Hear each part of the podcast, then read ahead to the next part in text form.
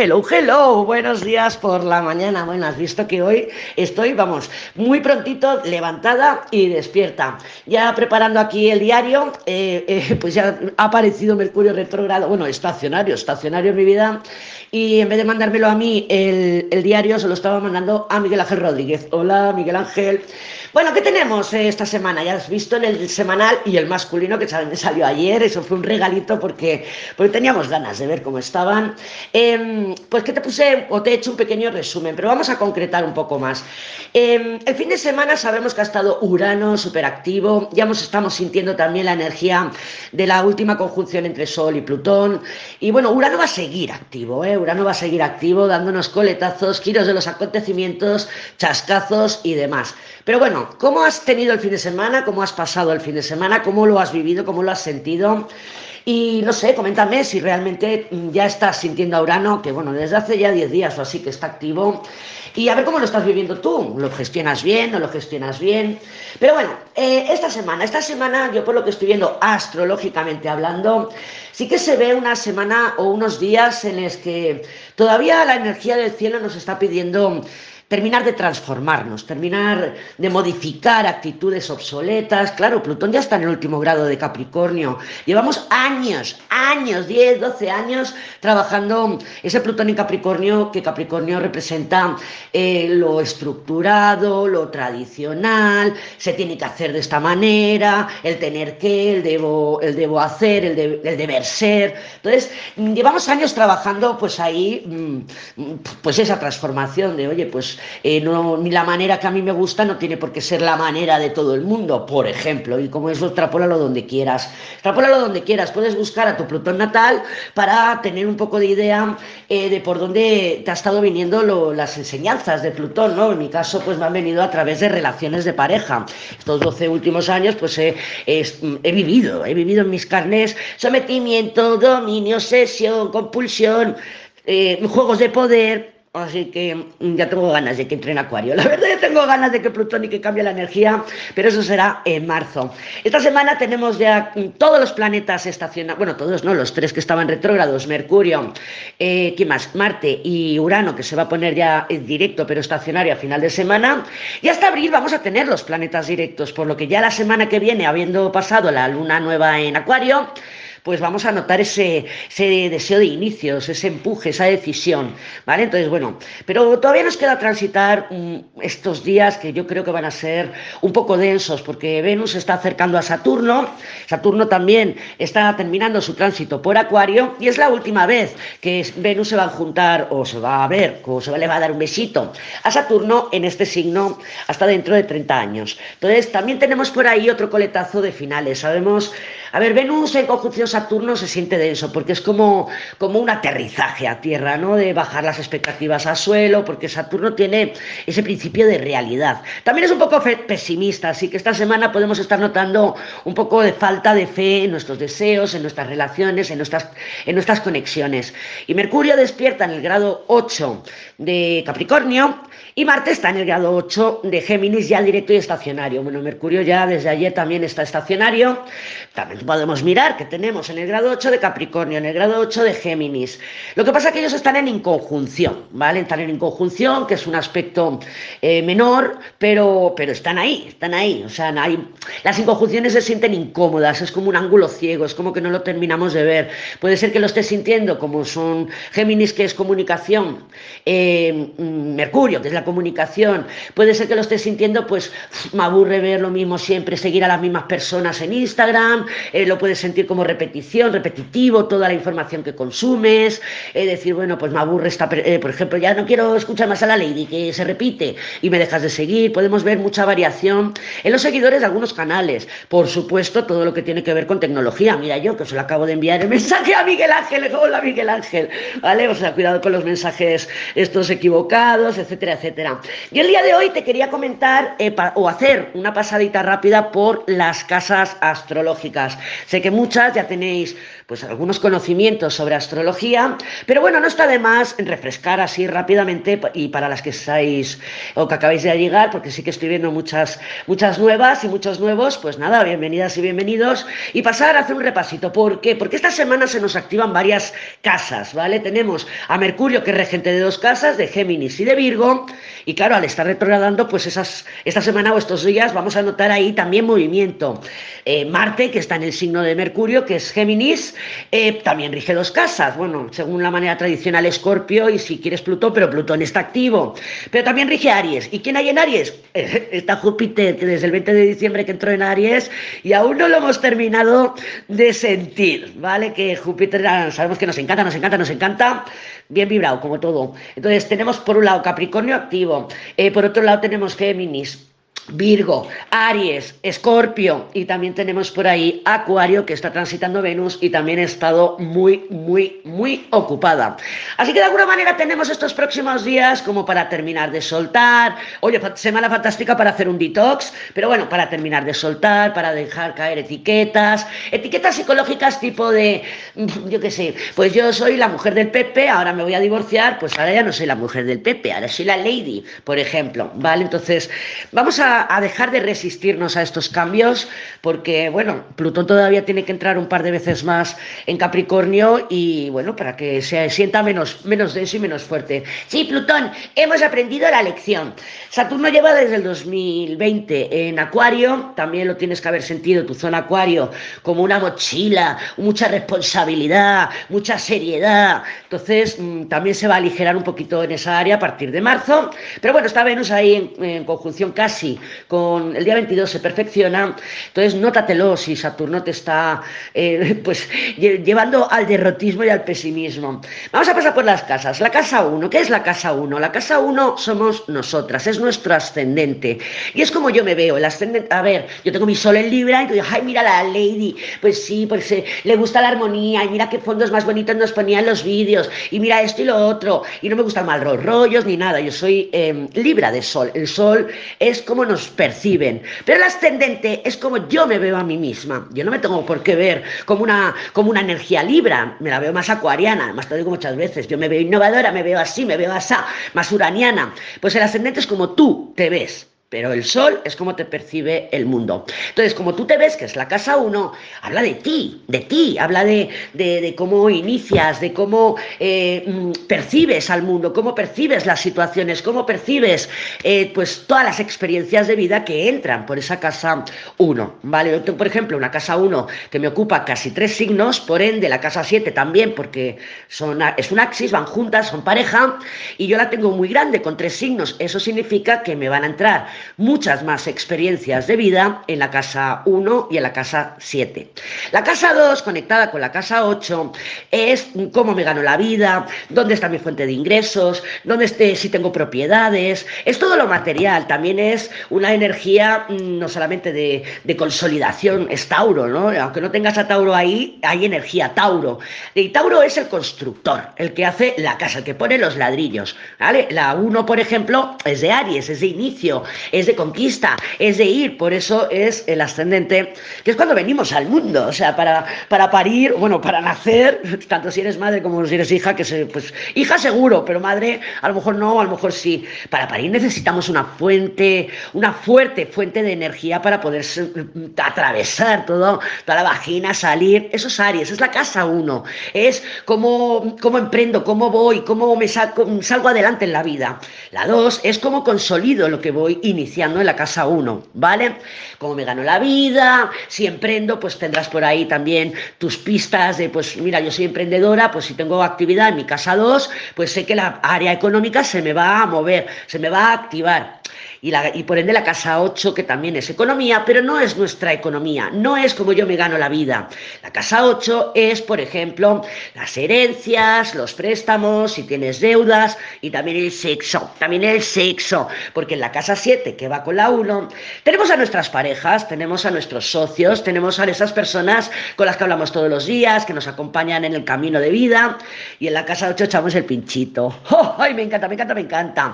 ¿Qué es la casa 3? La casa 3 está regida por Mercurio, es Géminis, aunque tú no tengas a Géminis ahí, y habla de nuestros hermanos, de nuestro entorno más cercano, de cómo nos comunicamos, cómo entendemos las cosas, los estudios, y por ende la casa 9, que es Sagitario. Entonces, y si la casa 3 es lo cercano, tu entorno, cuando sales a comprar el pan, que te encuentras a la vecina, cuando hablas con tus hermanos o tengas una mala relación, si estás haciendo algún cursillo, la casa 9 es todo eso, pero lejano.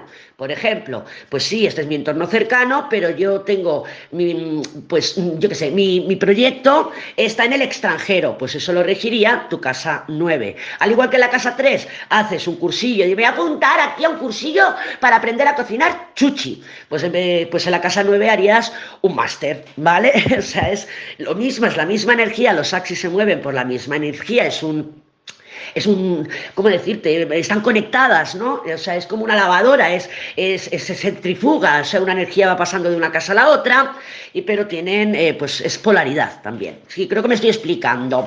La casa 4, la casa 4 es nuestras raíces, es con quién vivo, cómo vivo, de dónde vengo, mamá, papá, lo que he aprendido, cómo me doy estabilidad, las cuatro paredes de tu casa, no la propiedad, sino el entorno. ¿eh? Está regida por la luna, la luna sabemos que rige todo eso, la madre, lo tradicional, cuando estamos vibrando nuestra luna, que estamos con ansiedad, con inseguridad, pues cómo lo haces tú, ¿no? Según donde tengas tu luna, pues dirás, pues mira, yo con una luna en cáncer, pues me recojo, me pongo introspectiva, me quiero proteger, pues yo con mi luna en Leo, pues quiero llamar la atención, quiero que me hagan caso, o lo que sea. Entonces, la casa 4, regida por la luna, nos da la raíz, la base para toda la carta. Mira, la casa 1 y 7, que ya hemos dicho que soy yo y el otro, Aries Libra, aunque no tengamos a Aries Libra ahí, ahí, y la casa 4 y 10 son casas angulares, que se llaman, cuando hay movimiento en la 1-7 y en la 4-10, suele haber un movimiento de toda la carta natal, porque son casas muy importantes. La 1 es quién soy, la 4 es cómo me doy estabilidad, la 7 es con quién me la doy y la 10 cómo me proyecto en el mundo. Entonces la 4 es nuestras raíces, esas raíces que nos van a permitir construir nuestros estudios en casa 3 o nuestros estudios en casa 9, para prepararnos, para formarnos, con quién vivo en casa 7, con quién comparto mi día a día, casa 7, para la casa 10, que es la opuesta a la 4, salir al mundo. La casa 10 es la casa más visible. Tenemos el medio cielo, por ahí entre la casa 9 y la casa 10, que el medio cielo sería eso, cómo me percibe a mí el mundo, cómo me proyecto en el mundo con mis estudios, con mi trabajo, con mi eh, nivel social, con mi nivel cultural, con, es mi vocación, es mis proyectos, todo lo que saco, lo que se ve público. Luego tenemos la casa 5 conectada con la 11. La 5 la rige el Sol, la rige Leo y la 11 es acuariana, ¿vale? Tienen esa energía, aunque tú no tengas a la 5 en Leo, tiene energía de eso. ¿Y la casa 5 de qué nos habla? Nos habla de nuestras pasiones, pero de lo que nos nace, del corazón. Es Leo, es el corazón, es el Sol, es el centro del universo. Entonces, bueno, pues ahí están nuestros hijos, nuestros proyectos creativos. Si estamos empezando a conocer a alguien, entran por casa 5, porque es todo aquello que, ay, me encanta, me encanta, me encanta, me encanta me encanta. Y la casa 11 es lo mismo, pero con grupos.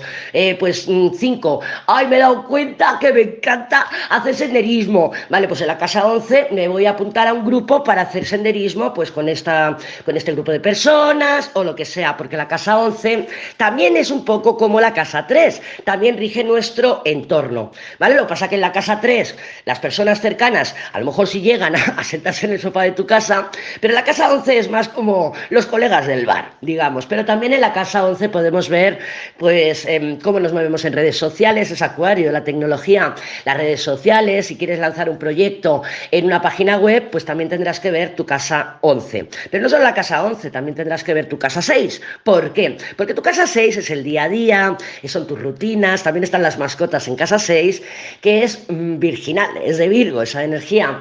Y es una energía, pues como, como Virgo, metódica, organizada Mientras que la casa 12, que es nuestro inconsciente, es Piscis. Y ahí es como el caos, ¿vale? O sea, es una energía pisciana. Y la energía pisciana lo que quiere es amor incondicional. Eh, la casa 12 también habla de, pues si me voy a hacer un retiro a, pues yo qué sé, aquí con Lady, me voy a ir a, un retiro, a retirarme un ratito con Lady, pues se vería ahí como te vas a desconectar del mundo, lo veríamos en nuestra casa 12, ¿vale? También te puede servir toda esta información para tus revoluciones lunares, ahí donde está transitando la luna, porque casitas la tienes este mes, podrás también aprender la energía de las casas. Es muy importante que vivamos la energía de las casas, igual que el tarot. ¿Por qué? Porque al vivirlo lo entendemos y al entenderlo lo integramos y entonces ya no nos hace falta estudiar porque la experiencia de vida nos está haciendo la maestría. Entonces, te invito otra vez, saca tu revolución lunar. ¿Cómo se hace eso, Lady? Astro.com, que espero que ya estés registrada porque te lo dije también en un diario,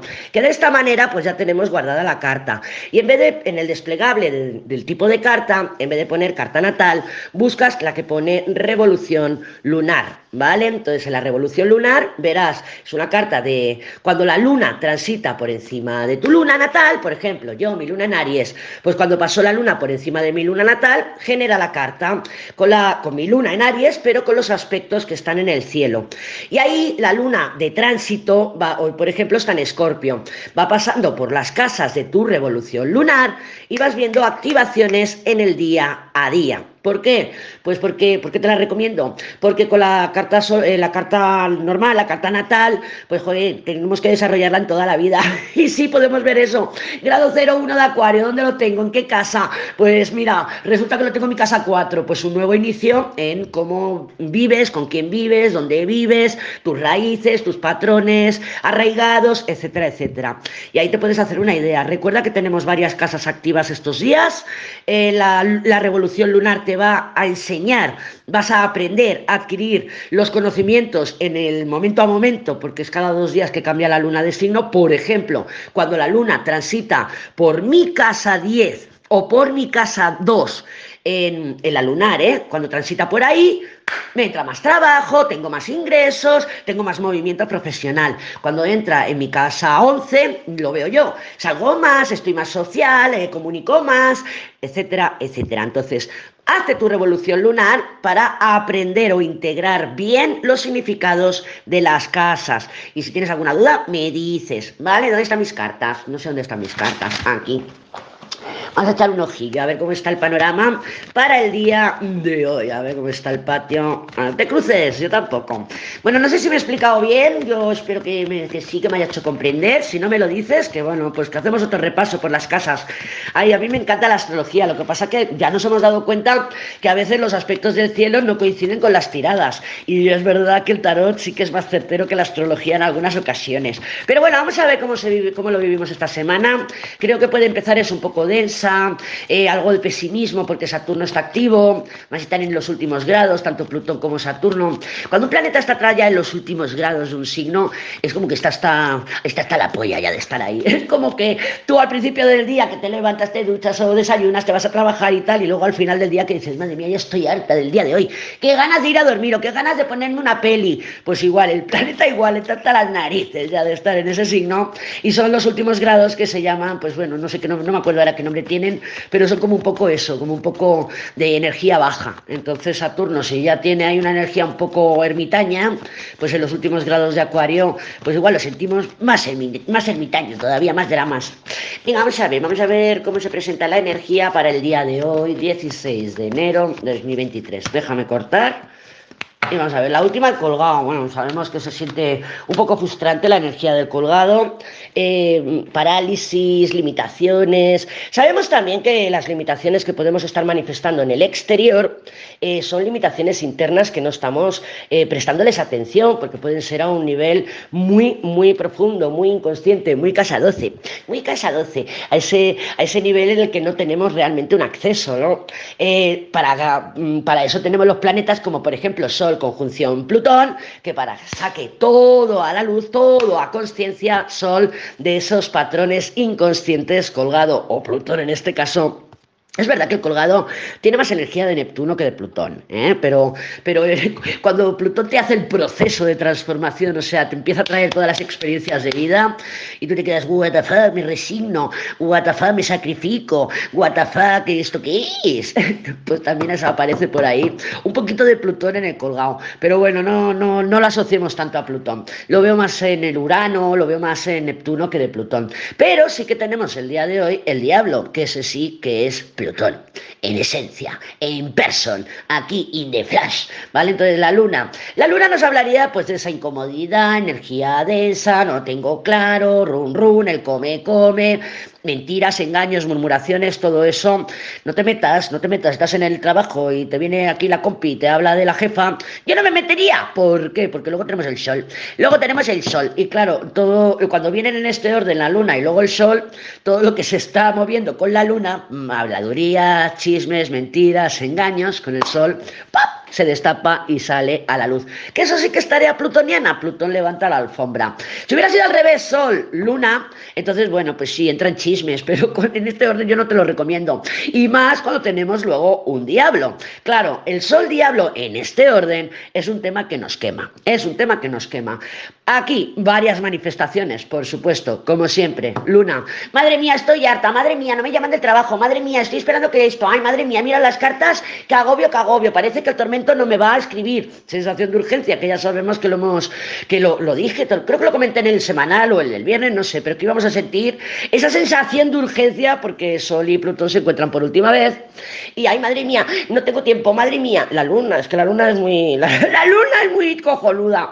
Entonces, con el Sol, necesito iluminación, necesito saber, necesito mm, conocer o necesito mover esta situación, necesito que se mueva esta, esta relación, necesito, necesito algo porque el sol viene de la necesidad, viene de la luna. Diablo, me marca una lady, le he escrito, o he puesto una mentira, Luna, le he puesto una mentira así en el stories, a ver si reacciona. En cualquier caso, estoy colgado, si es ese tipo de energía que no podemos aguantarnos, que estoy incómoda en, en mi cuerpo, en mis emociones, estoy incómoda conmigo misma, no me siento bien, estoy irascible, estoy de mal humor, estoy comiéndome la cabeza, estoy rayada, pues si nos vamos a marcar un diablo aquí, fácil que sea con el colgado que, claro, estoy sacrificando un no negociable, ¿y? porque yo me había propuesto no escribirle y ahora no me aguanto y le estoy escribiendo colgado. Ahí tenemos una de las manifestaciones.